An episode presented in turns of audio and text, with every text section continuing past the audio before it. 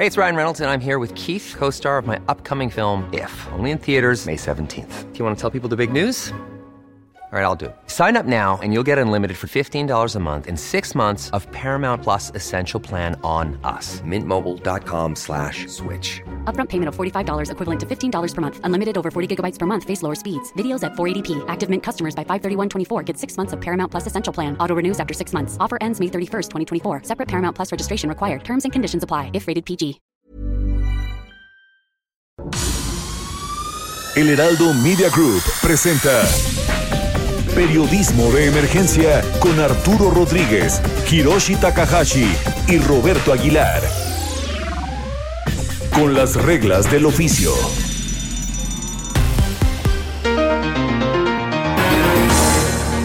Buenos días, bienvenidos a Periodismo de Emergencia. Como cada sábado y cada domingo estamos ya listos con información a profundidad y algunos temas que iremos abordando a detalle. Yo soy Arturo Rodríguez y estamos aquí en cabina.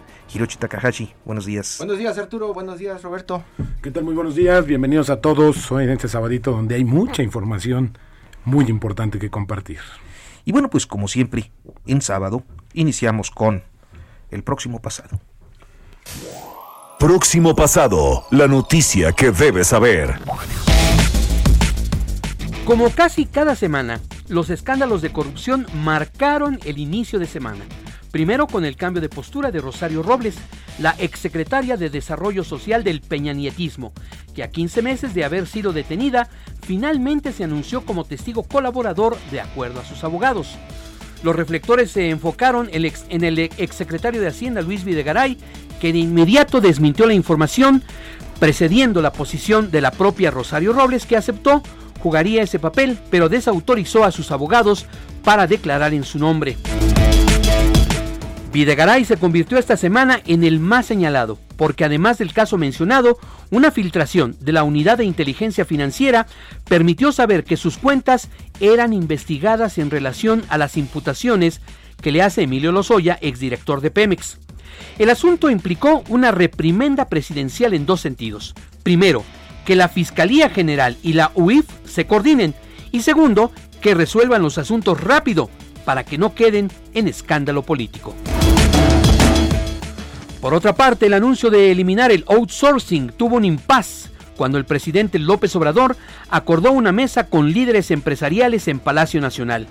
El acuerdo fue que realizarían una serie de conversaciones para saber cuáles serán las condiciones más eficaces en la iniciativa que propone el Ejecutivo, de manera que el caso quede cerrado a más tardar el próximo martes, cuando juntos, gobierno y cúpulas empresariales informen si alcanzaron algún acuerdo. Y en el ámbito legislativo, la aprobación de eliminar el fuero presidencial quedó firme el jueves, cuando el Senado de la República aprobó, no sin la inconformidad del PAN, la reforma al artículo 108 constitucional que abre la puerta a que el presidente pueda ser juzgado a partir de López Obrador y de quienes en el futuro ocupen el cargo. Y entre los hechos relevantes de la semana destaca también una especie de guachicoleo de citas en el Servicio de Administración Tributaria, cuya titular Raquel Buenrostro dio a conocer el viernes que, además del acaparamiento de citas por despachos contables y funcionarios corruptos, sus líneas telefónicas han sido boicoteadas por una empresa de call center resentida por la rescisión de un contrato afectando a cientos de miles de contribuyentes. Con las reglas del oficio por El Heraldo Radio.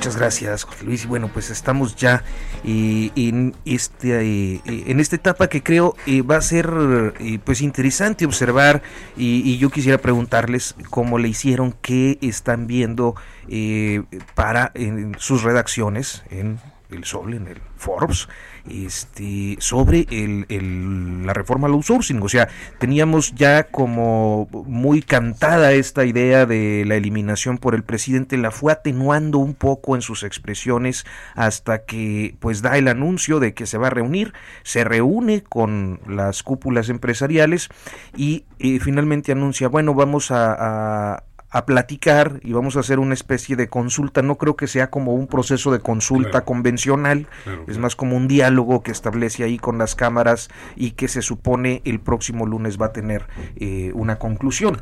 ¿Qué, qué, qué, qué estuvo viendo Forbes, por ejemplo? Fíjate, Arturo Hiroshi, que en realidad lo que nosotros estamos pensando es que esto va a terminar en un acuerdo donde se va a tratar de eliminar el outsourcing malo, que ha sido muy cuestionado, que ha sido muy perverso, eso hay que reconocerlo, y, y que se va a mantener pues el outsourcing que cumple con todas esas características porque al final del día también se, se convierte en una fuente de recaudación.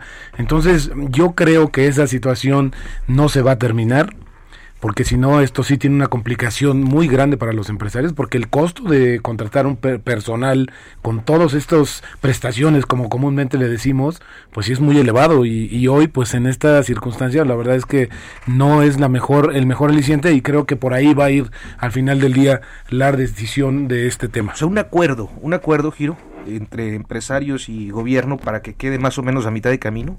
Parecería que el gobierno está escuchando en esta ocasión a los empresarios, pero eh, desde afuera se ve como que eh, el gobierno ya está muy avanzado en lo que en lo que quiere hacer próximamente. Muchos de los empresarios que están dentro de esta industria o que utilizan esta figura están muy preocupados porque creen que puede ser eh, otro madruguete de la 4T y que de pronto les corten todo ese negocio sin mayor explicación. Es, es- es interesante este proceso y porque bueno, eh, creo que normalmente eh, tendríamos en otro contexto, en otra administración, un proceso de consulta con mayor eh, cautela eh, y eh, aquí pareciera que este eh, urge aprobarlo, eh, quizás antes de que concluya el año. Y, y hay muchos, muchos eh, pues grupos de gobierno eh, peleando porque se apruebe y otros porque no pase nada. Eh, uno de los eh, una de las observaciones fuertes que se hace es que están aconsejando mal al presidente de México no es, es uno de los temas que de pronto está y se habla de, de líderes sindicales no involucrados en esta en esta decisión y también en una inacción de pronto de la secretaria del trabajo no que incluso hasta su papá se está involucrando en todas estas decisiones Arturo Alcalde. Arturo Alcalde. Vamos a, vamos a platicar con Elías Micha, ¿qué les parece? Él ha estado pues metido en estas negociaciones, él es el director de Talentia MX y él conoce pues eh, mucho mejor la situación que están enfrentando en este momento los empresarios con los políticos. Elías, muy buenos días. ¿qué tal Elías? muy buenos días ¿Qué tal, Arturo, Hiroshi, Roberto? Muy buenos días a ustedes y a su auditorio. Muchas gracias. Gracias, Elías. Estamos platicando de esto que parece ser eh, el gobierno escuchando a los empresarios en el tema del outsourcing después de que pues les dieron esta especie de madruguete en algún momento desde desde gobierno haciendo ver como pues prácticamente delincuencia organizada esta práctica que es una práctica internacional. ¿Qué es lo que les ha dicho el gobierno eh, pues esta semana, Elías, sobre esta esta propuesta de, de, de- de- de ustedes y, y de ellos, ¿no?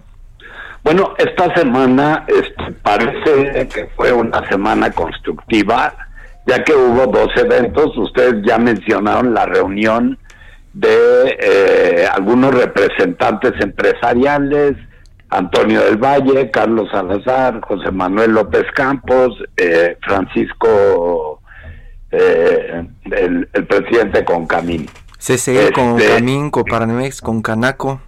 Eh, este, no estoy muy seguro, parece que Coparmex no participó directamente el lunes, sin embargo, este, las otras cámaras sí, y entonces eso pues, es una muy buena noticia porque pues se anunció que se abre una mesa de diálogo con la disposición del gobierno federal de flexibilizar su posición con respecto al outsourcing. Es- Eso de la mesa del diálogo, de pronto eh, surgen algunas dudas porque cuando ya vemos a don Carlos Salazar del Consejo Coordinador Empresarial salir tarde de esas reuniones con los miembros del Consejo Mexicano de Negocios, eh, de pronto lo vemos como que no fue muy tersa la negociación. Sucede con, con el tema de infraestructura, por ejemplo, Elías. Así es, el, el tema es de que, Bueno, se abrió la mesa de diálogo, esperaremos a que haya acuerdos.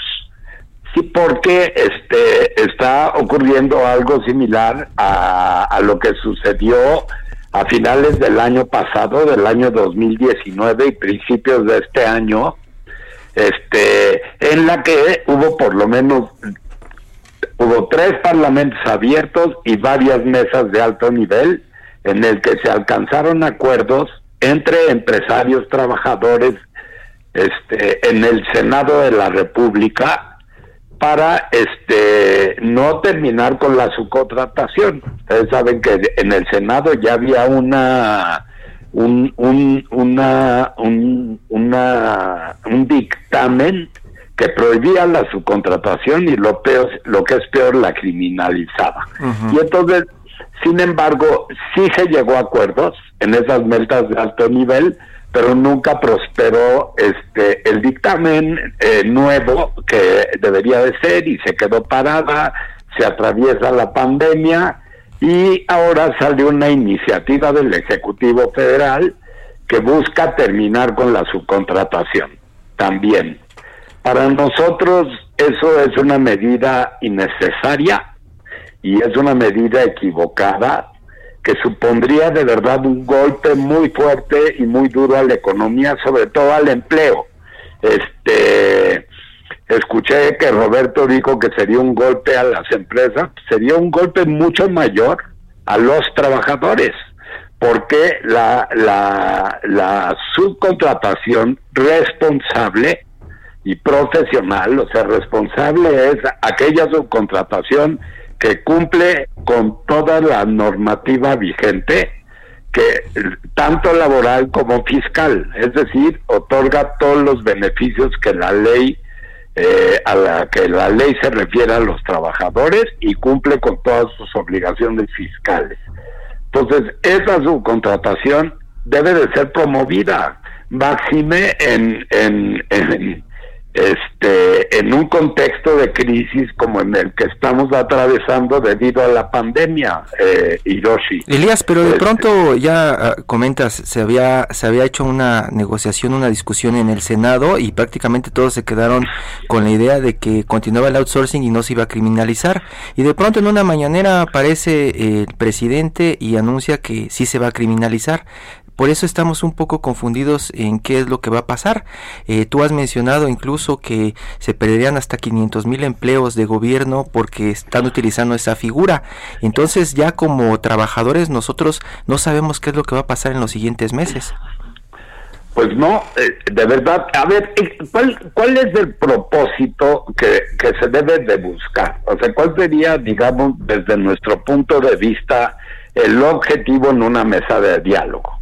Bueno, pues sería, este, tendría dos vertientes fundamentales. Uno, terminar con las malas prácticas en la subcontratación, que nosotros siempre hemos insistido que se deben determinar fundamentalmente son el, la evasión fiscal, el subregistro de los trabajadores ante el IMSS y facturación falsa.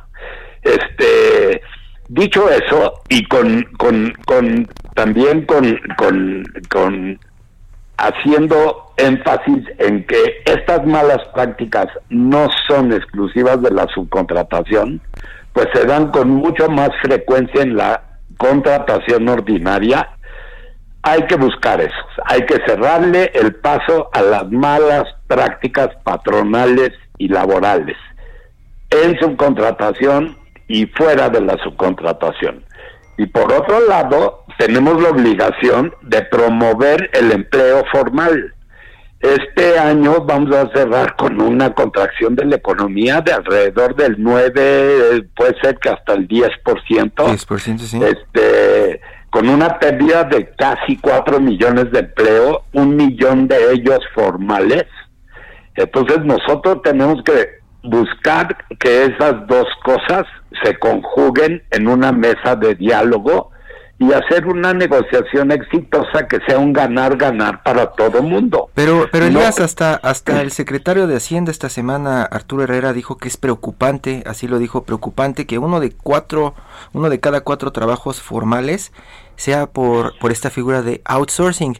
Entonces es, lo que te digo, al final los trabajadores, muchos de los que están contratados o hemos estado contratados por esta figura, pues nos preguntamos eh, eh, si, si vamos a tener trabajo, qué es lo que está mal de esta figura del outsourcing, con qué empresa sí o con qué empresa no.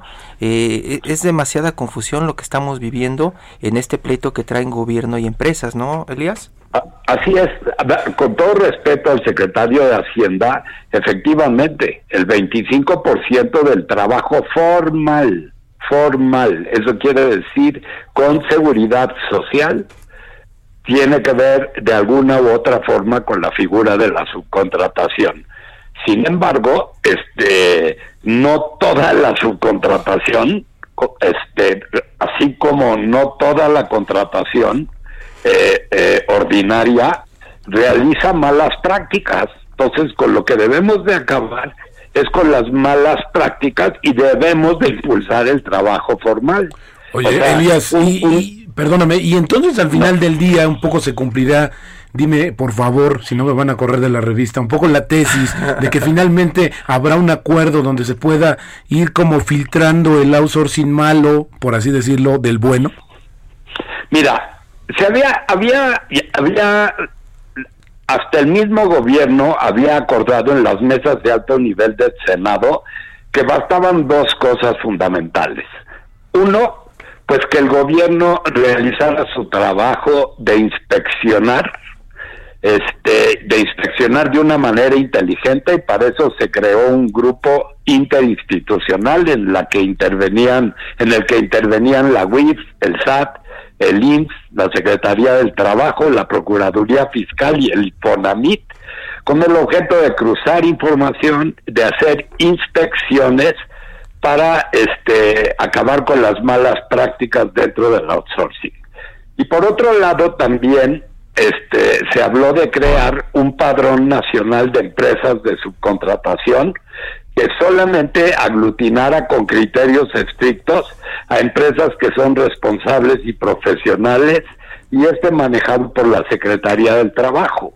Entonces, se, había hablado de esto, la misma Secretaria del Trabajo, el, eh, el mismo Alejandro Salafranca, el jefe de la Unidad de Trabajo Digno, en sus participaciones en estos parlamentos abiertos y mesas de alto nivel, señalaron que eso sería suficiente.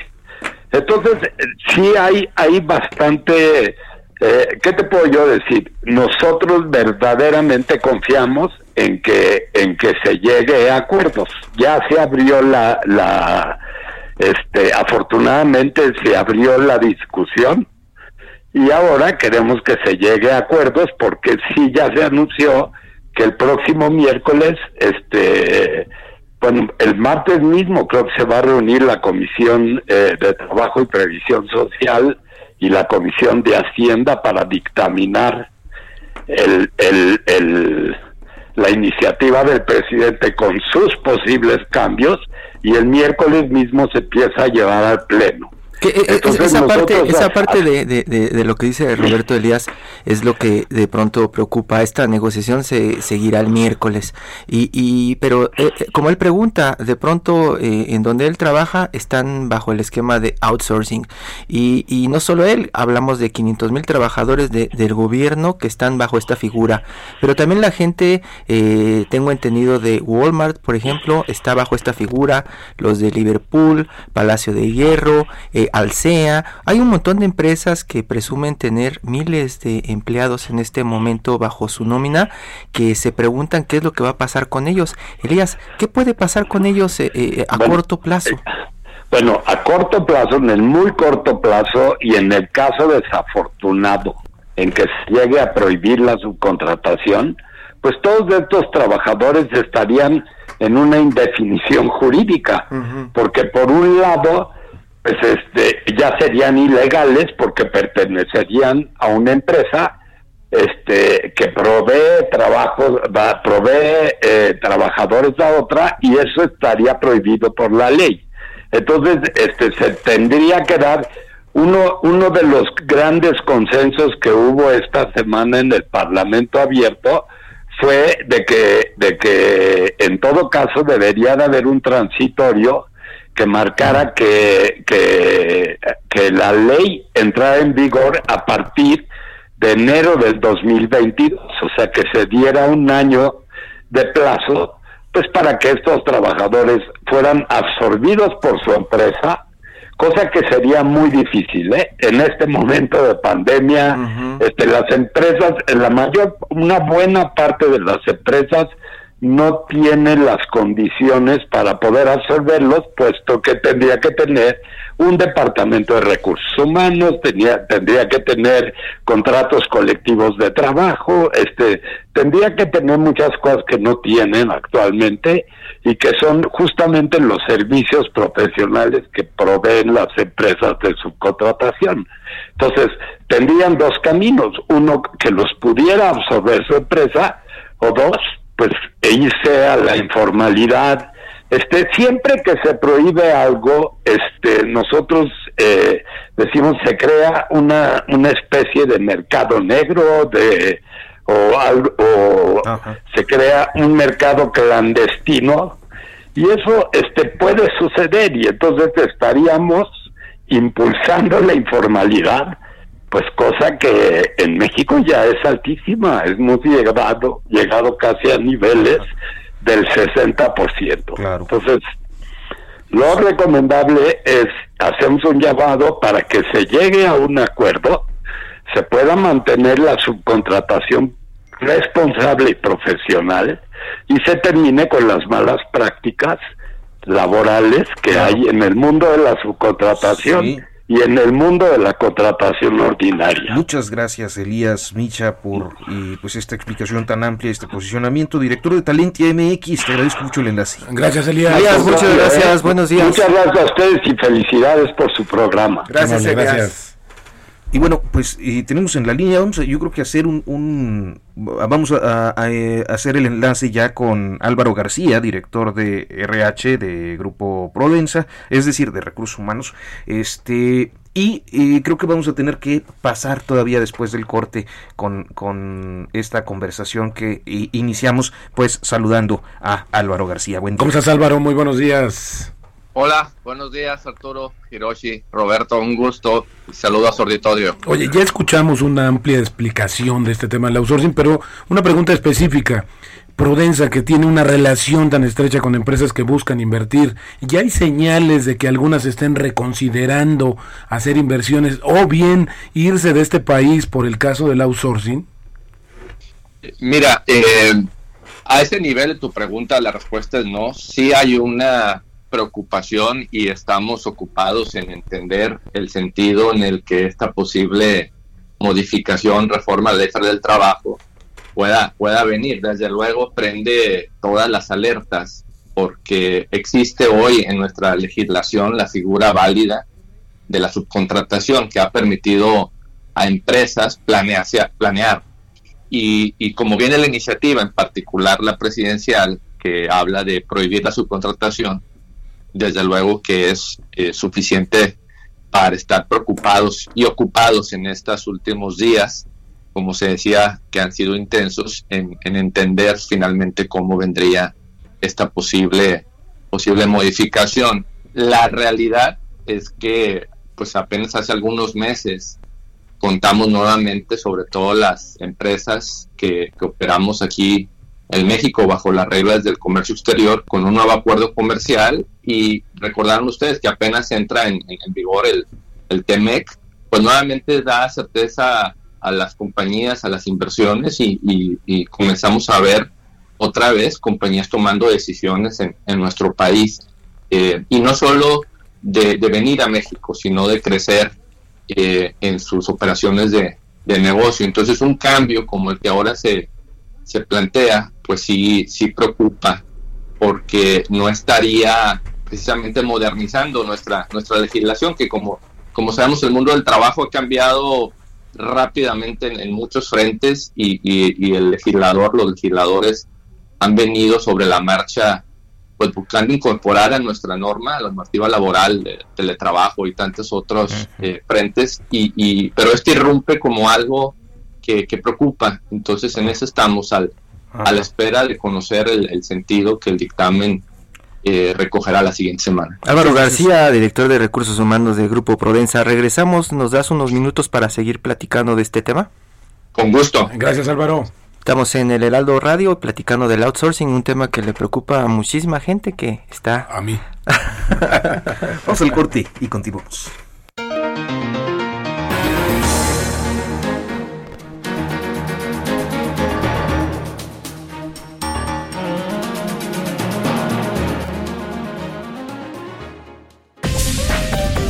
En un momento continuamos. Periodismo de emergencia. Regresamos con las reglas del oficio.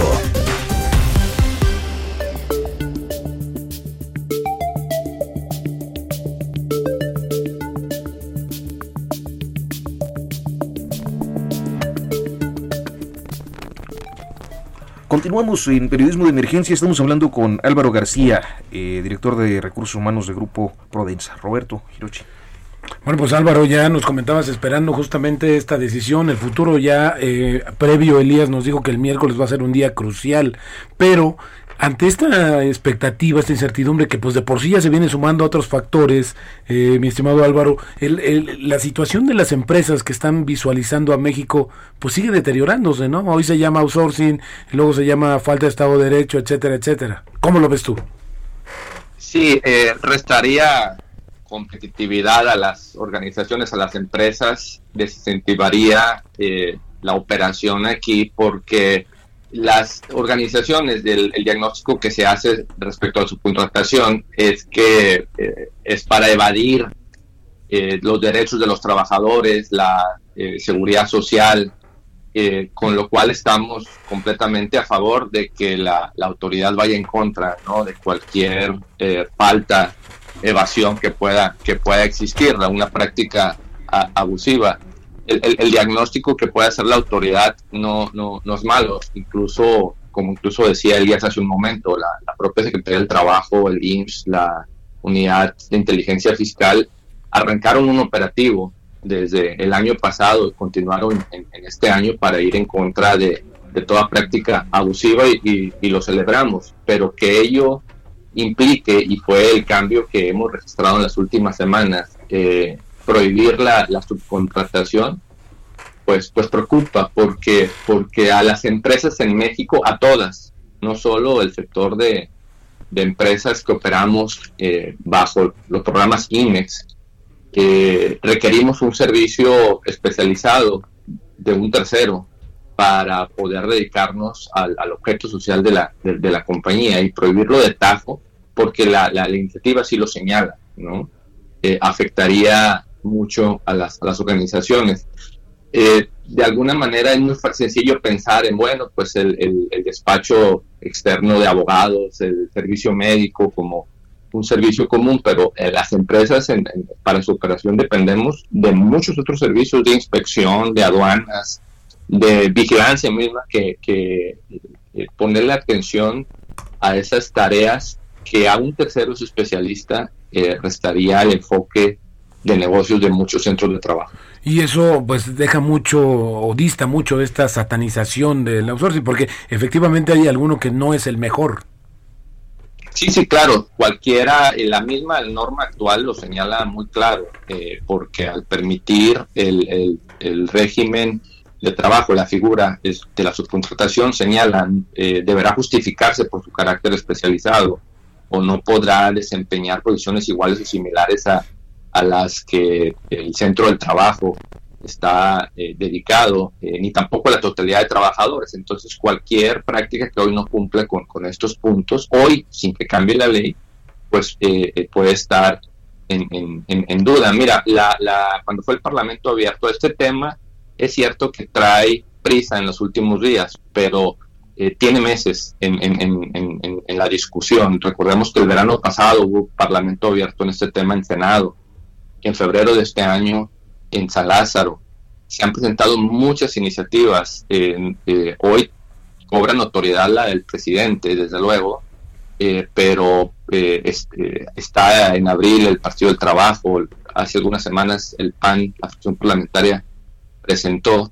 Entonces, la, la autoridad del gobierno federal señalaba con toda claridad, no necesita cambiar la ley para ir contra prácticas abusivas. Lo que había faltado, al decir del gobierno federal actual, de la autoridad, era la voluntad política de ir tras las prácticas abusivas. Y hoy, hoy existe esa voluntad y algo pasó en las últimas semanas que eh, eh, pues vieron pertinente desde la, el presidente el, el, el, presentar la iniciativa que hoy nos, nos, nos ha ocupado en estos últimos en los últimos días, ¿no? Claro. Em, Álvaro, pues y te agradecemos muchísimo la oportunidad de platicar contigo y a detalle esta perspectiva sobre el outsourcing. Eh, Álvaro García, director de Recursos Humanos de Grupo Prodensa. Muchas gracias Álvaro, muy buenos días. Muy buenos días, Álvaro. Y Arturo, eh, un tema importante. Pues muy importante. Mira, además, eh, a mí me da mucho gusto presentar esta producción de eh, una iniciativa o una serie de iniciativas periodísticas, algunas ya muy conocidas por nosotros, como el caso de Quinto Elemento Lava. Hace poco estuvo con nosotros, pues uno de sus miembros, este Nacho, Rodríguez, Reina. Y, y, en esta ocasión, en una, digamos, pues contribución muy interesante que eh, quinto elemento, pero además eh, o principalmente a dónde van los desaparecidos, eh, está desarrollando. A dónde van los desaparecidos es una plataforma periodística coordinada por Marcela Turati con un grupo de, de colegas periodistas que están básicamente trabajando de una manera muy puntual el tema de la desaparición, de la desaparición forzada, de la crisis forense y de pues los múltiples aspectos que rodean este fenómeno tan sensible y tan eh, grave y abrumador en este país. Y recientemente emitieron la serie Camino a encontrarles historias de búsqueda, una serie que está dedicada a contar diferentes métodos de búsqueda de personas desaparecidas en México con los colectivos de los familiares eh, y naturalmente pues con eh, muy buenos periodistas. Esta serie se va a transmitir eh, aquí en Periodismo de Emergencia. Vamos a estar compartiendo cada uno de los episodios. Y bueno, pues sin más presentación, iniciamos.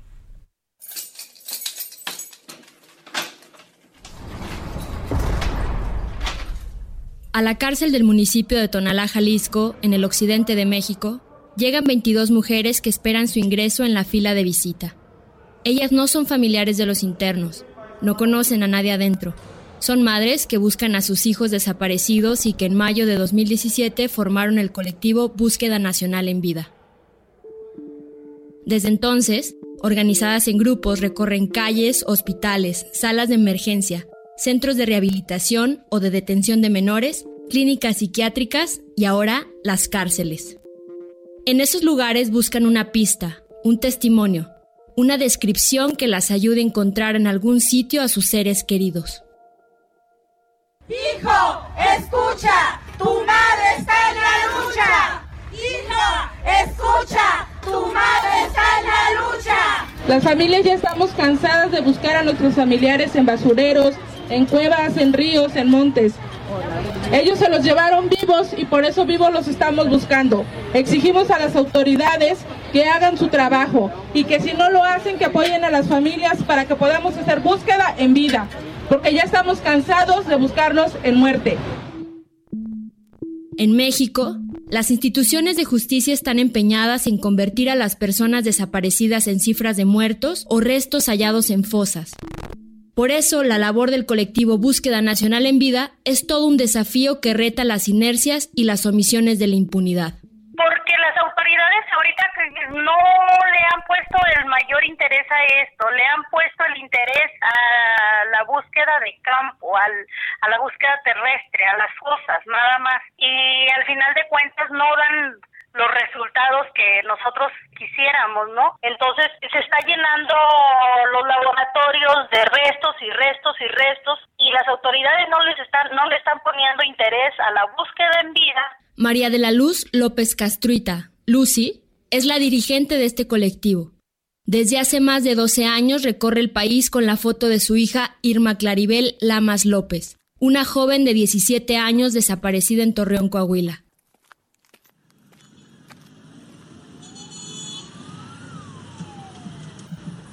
Por la noche, entre las trabajadoras sexuales que recorren las calles, las brigadas también buscan a mujeres que podrían ser víctimas de trata, dice Lucy al pensar en su propia hija. Por todo lo que uno ha vivido, estamos conscientes todo lo que puede pasar con nuestros hijos, pero también sabemos que si están desapareciendo de la nada y si no estaban metidas en el crimen organizado y si no se metían con nadie y era una chica bonita, atractiva, no la van a secuestrar para matarla, se la van a llevar para trabajarla.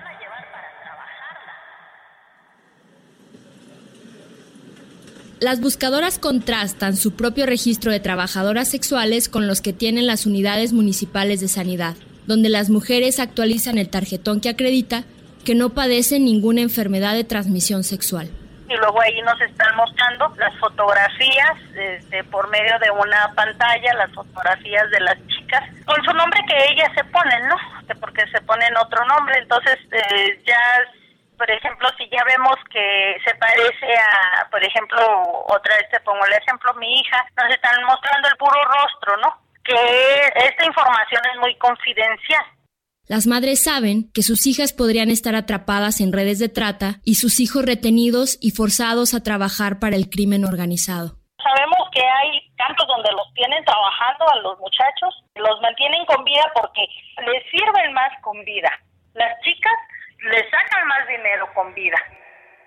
El 10 de marzo de 2020, la visita al penal de Tonalá arranca con la revisión de los registros de ingreso. Para llevar una relación de cada madre, los guardias de la cárcel les rayan un número en sus brazos. Llegan vestidas de negro, como obliga el protocolo de ingreso, que prohíbe llevar celulares, libretas o plumas. Por eso las mujeres ingresan sin más que la foto de su hija o hijo impresa en papel o estampada en sus playeras. Las mujeres apenas tienen unos minutos para recorrer los módulos del penal, cotejar tatuajes y otros rasgos físicos, exhibir las fotos de sus hijos o hijas por los pasillos enrejados y ganarse la confianza de los internos. Nosotros ahí aprendemos a ser hasta psicólogas y cuando ellos pasan a ver las fotografías, estamos listos viéndole su rostro, ¿no? Y si vemos que hizo cualquier expresión, nada más le decimos, si lo conoces, este, habla, habla. Cuando los muchachos les vemos así, como que medio se quieren regresar a ver la foto otra vez o cualquier reacción y empiezan a decirnos, nos dicen, no sabe qué, sí, a él así, así, así, mire, a él este, lo detuvieron en tal lado o, o a él lo mataron en tal lado o este, fue mi compañero de trabajo en tal lado en el 2010, vamos a decir, sí, y si la persona desapareció en el 2008, pues ya ahí nace una línea de investigación.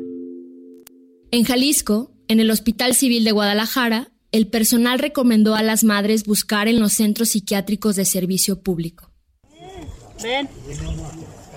Tráigase su vaso. Ven, acá está el vaso. Acá está el vaso. Como que noto que se comparten todo. ¿Es así? Sí. Somos una familia. Todos somos familia, unidas por el mismo dolor. Exactamente. Nos abrazamos unos a otros. Nos damos fuerzas. Nos fortalecemos nosotros, porque nadie nos va a entender mejor que nosotros mismos. Porque nosotros estamos viviendo este dolor. Marta Montelongo es mamá de Rocío Lisbeth Medina, desaparecida en Tamaulipas hace siete años. Es viernes 13 de marzo del 2020. Marta está sentada en una jardinera afuera del Instituto Jalisciense de Salud Mental, ubicado a unos 15 minutos del aeropuerto de Guadalajara, en el municipio conurbado de Tlajomulco. Sí, ayer nos pasamos todo el día sin comer. Hasta allá la noche que llegamos allá, ¿verdad, Olga?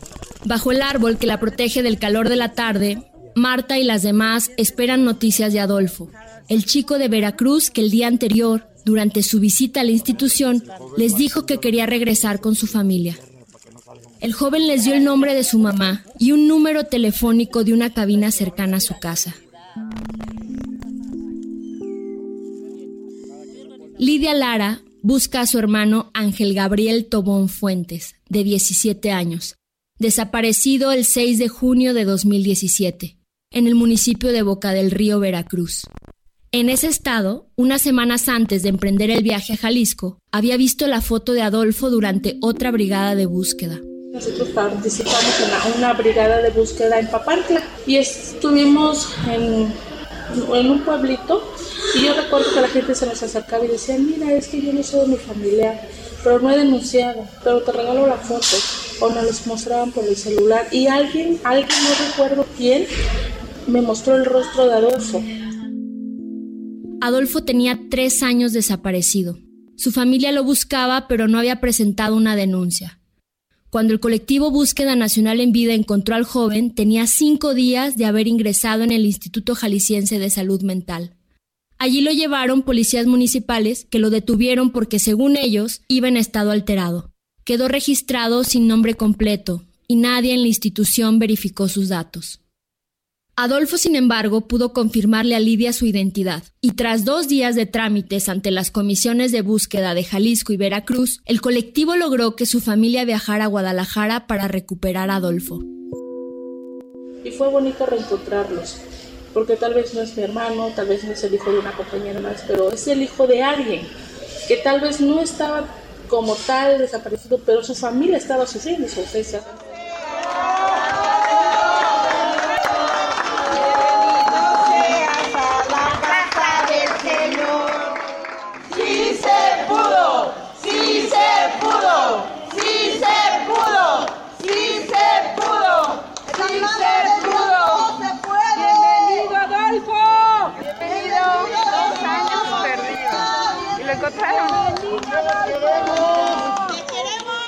Lo que significa, no nada más para mí, sino para todas mis compañeras, es una esperanza, es la luz, es el decir, es lo que tengo para seguir de pie.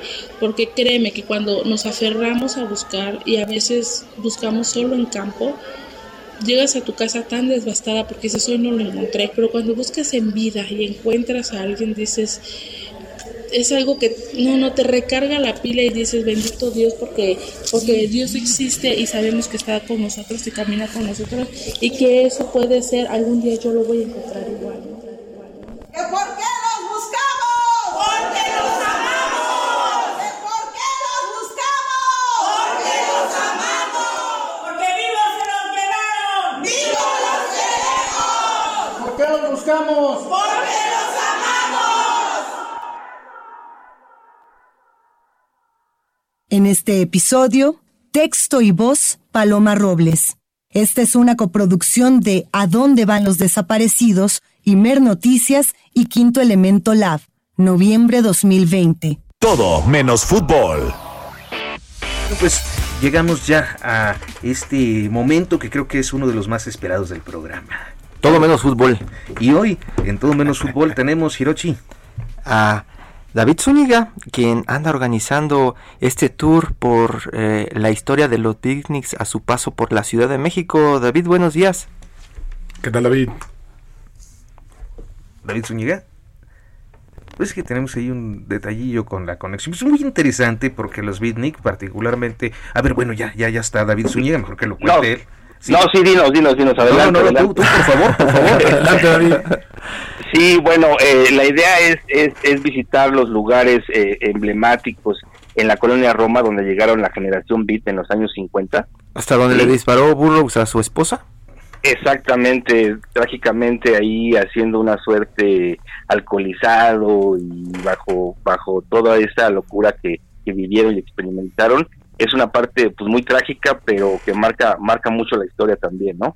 Este, y es donde llegaron ahí en la calle, en la Cerrada de Medellín, donde, donde escribieron sus libros, y terminamos en la cantina del tío Pepe, en, en el centro, en el, en el centro histórico, en el, en el barrio chino, no sé si la, si tienen el- si la Sí, conocen. claro, claro, en la esquina. Oye, este, y, y es interesante este recorrido ahora justo que pues está ya casi, casi, casi cocinada la despenalización de la marihuana. ¿Hay, hay estación eh, planeada en algún momento dentro del recorrido? Mira, de, de momento no, pero, pero pero claro que sí, sobre todo ahí en la en la en el jardín eh, Luis Cabrera, en la Plaza Luis Cabrera, que es en la calle de Orizaba, claro. que ahí ahí ahí fumaban, ahí bebían alcohol, en fin, se drogaban directamente, pero yo creo que en, una en una intención lúdica, si si lo, lo permitieran las autoridades, pues encantado de, de, de tener esa experiencia, ¿no? Ahí leemos el aullido en una en un happening De ¿sí? Home.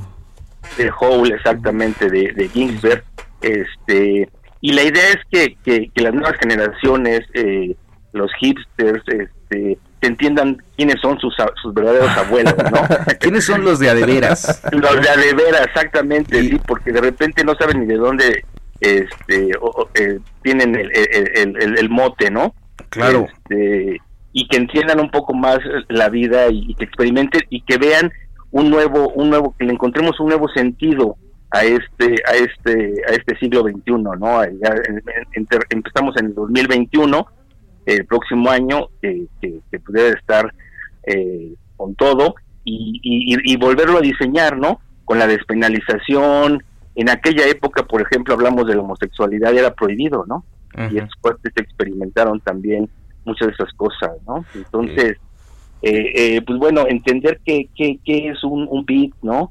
Claro. Eh, la- su necesidad que tenían de, de- de fe ante el mundo, los valores de la búsqueda de un hogar, en fin, apostaban todo a un solo número. Un, un aspecto que a mí me ha parecido muy llamativo con ellos y creo que eh, Mahler es uno de los que lo describe de manera espléndida, es cómo se trata de una generación que finalmente eh, surge eh, en el contexto de darse cuenta después de la gran bomba que cualquiera podemos ser una estadística por primera vez en la historia, ¿no?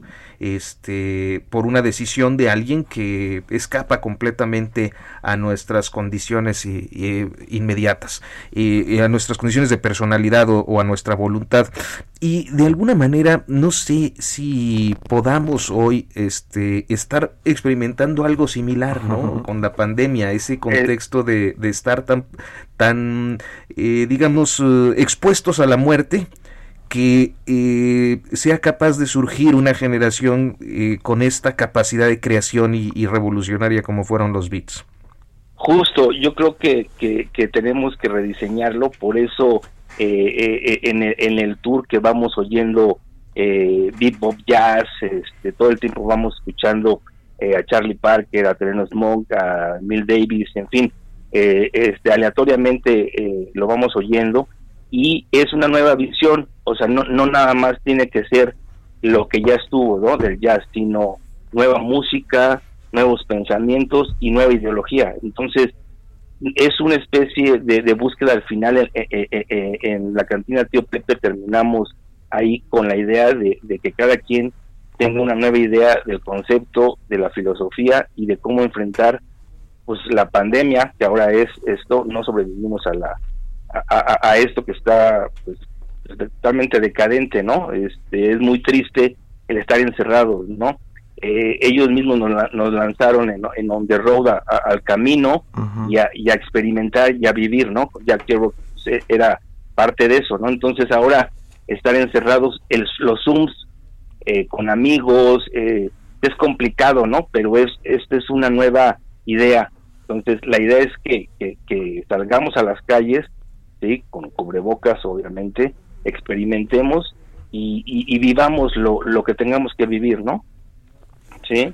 Pues David Zúñiga, yo te agradezco mucho la posibilidad de compartir este proyecto tan interesante que eh, entiendo encabezas, organizas y este y seguro que en algún momento este Hiroshi Takahashi, Roberto Aguilar y yo Claro, estaremos por ahí. Por supuesto que sí. Haciendo el tour de los beatniks. Por supuesto, empezamos ahí en la colonia, en la colonia Roma, ahí en la calle de Orizaba, en el Yequemir, ahí, ahí es la cita, este, y de ahí vamos caminando, es, es un tour a pie, este, pues vamos, vamos descubriendo lo que es la colonia Roma, que fue una colonia aristócrata en esa época cuando llegaron, de buenas costumbres, ellos llegaron a transformar todo, ¿sí? Y este, y bueno, pues influenciaron a, a, a, a- a grandes este personalidades que, que todavía seguimos este adorando a los Doors, ¿no? Bueno, a Morrison, a Dylan. mexicano, yo creo que a los infrarrealistas, que a lo mejor luego tendríamos que ver un tour de los infrarrealistas, que, co- que comenzarán en el Café de La Habana. Seguro. Ese también es otro- otra otra opción, ¿verdad? Claro, por supuesto, no nada más es ese ese es el, el tour de que se conoce, ¿no? Coyoacán, de Frida Kahlo y, y- y muchas cosas, ¿no? Sino hay cosas mucho más interesantes que están ahí eh, escondidas, ¿no? Entonces, esa es la idea y la idea es que, que todos se sumen, ¿no? Que ustedes podrían también eh, a dar un tour o, o ayudarme a organizar este ese otro tour, ¿no? Será un gusto, David Zúñiga, te agradezco mucho el enlace y este, estamos ya. Gracias, Eh, David. Sí, podemos eh, ver eh, en, mi Facebook, es eh, búsquenme en, en Beat Generation Walking Tour Ciudad de México. Mi WhatsApp es el 55 46 14 0861 y mi Instagram eh, es Beat Generation Walking Tour Ciudad de México. Perfecto. Muchas gracias, eh, David. Hasta Pues, Que pronto. tengan, que tengan buen día. Hasta luego. los esperamos. David. Y bueno, pues nos quedan 10 segundos para despedirnos. Eh, Hiroshi Takahashi, Gracias, Aguilar, muchas Arturo, gracias. Roberto, gracias. Nomás digo que la cantina del tío Pepe fue fundada por el bisabuelo de Antonio del Valle. ¿eh? Para que veamos la conexión. ¿no? Gracias. Hasta mañana.